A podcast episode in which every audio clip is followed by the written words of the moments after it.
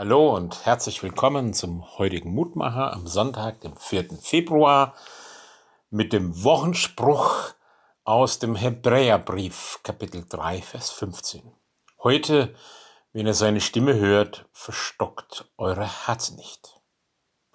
Und es ist eine klare Aufforderung, konkret, heute, wenn ihr seine Stimme hört.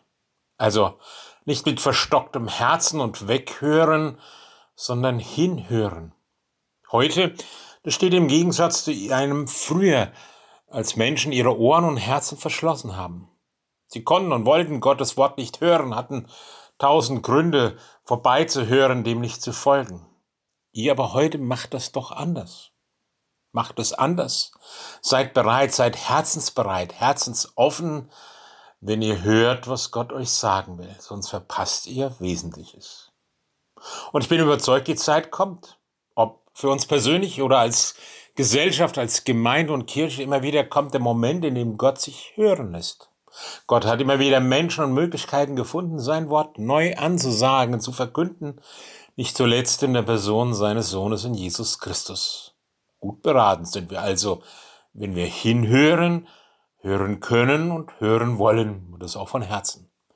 Denn unter den vielen Stimmen, die uns etwas sagen oder erklären wollen, uns in eine Richtung loggen und versprechen, unsere Träume zu erfüllen.